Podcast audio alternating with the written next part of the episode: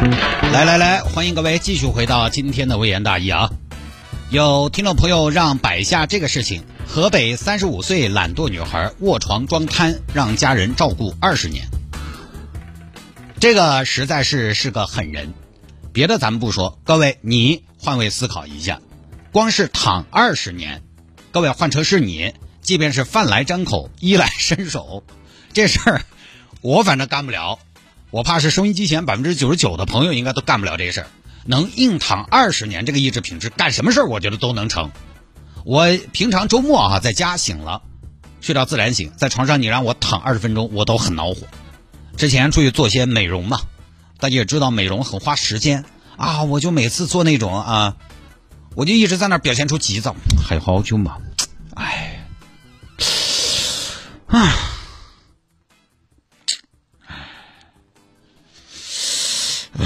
几点了？就一直表现出一种蚂蚁上的热锅，不是热锅上的蚂蚁的状态。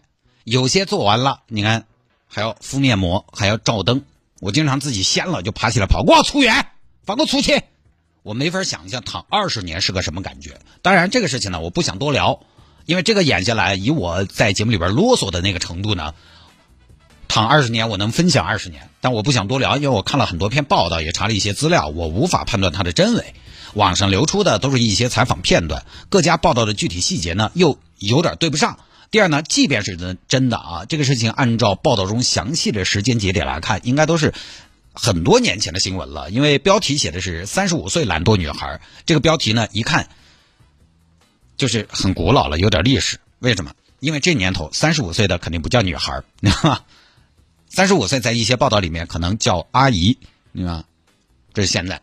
所以我查了一下，主人公是一九七三年的人，那么三十五岁的话，那年应该是二零零八年。所以即便是真的，这个报道已经是二零零八年的新闻了。这个新闻离现在都已经十四年了。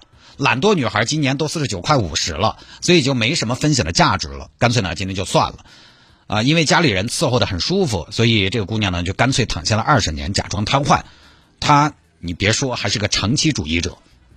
你以为假装瘫痪很容易啊？前面说了也不容易。你想。二零零八年地震来了，他都没法跑，他是跑 还是不跑？完了完了完了，不跑有问题，跑了也有问题，敌起了。躺到后来多少可能，我觉得哈，主人公呢会有点心理方面的问题，就不多说了。